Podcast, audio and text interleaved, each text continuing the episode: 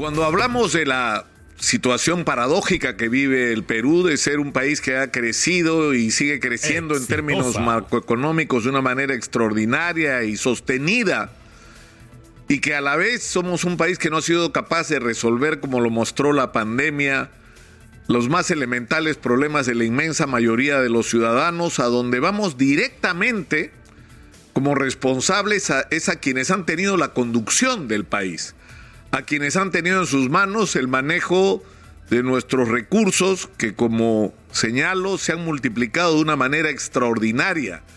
Eh, y yo llamo la atención constantemente sobre el hecho de que solo el presupuesto de la República se ha prácticamente triplicado, lo cual debería significar eh, otra realidad para la vida de los peruanos. Y sin embargo no ha sido así, basta ver, por solo citar dos casos, la situación de la salud pública y la educación pública en el Perú.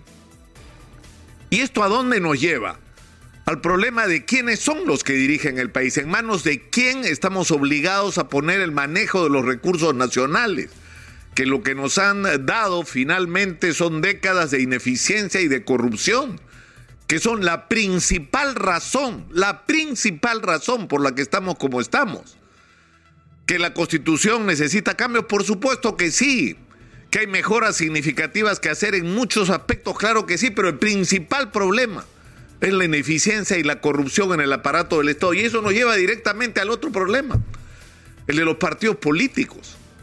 Cuando se habla de la salida a la actual crisis y se adelantan las elecciones y se va uno, si se va el otro ya.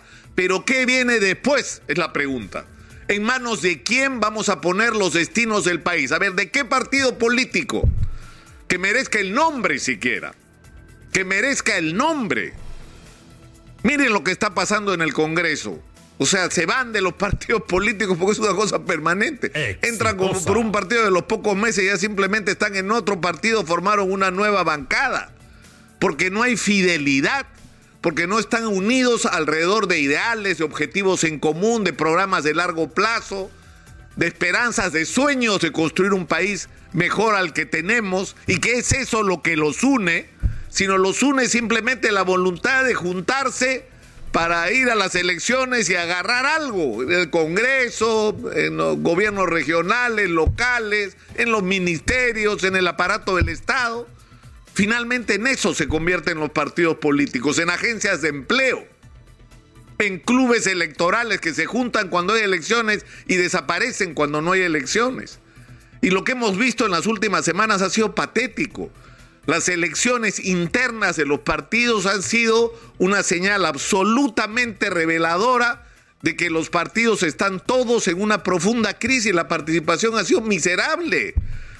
Se ha ido el 10% de los afiliados a los partidos a las elecciones internas, estoy exagerando, porque en la mayoría de los casos no ha llegado ni a ese porcentaje, porque no hay un compromiso de la gente. ¿Y por qué no hay un compromiso? Porque no hay democracia, pues, en los partidos porque no hay debate interno, porque no hay mecanismos para reclutar sobre todo a la gente joven, talentosa, calificada, para que se incorpore a las actividades políticas, para que sean parte real de las decisiones y para que puedan ofrecer sus talentos y sus capacidades para darle al país una alternativa de mejora.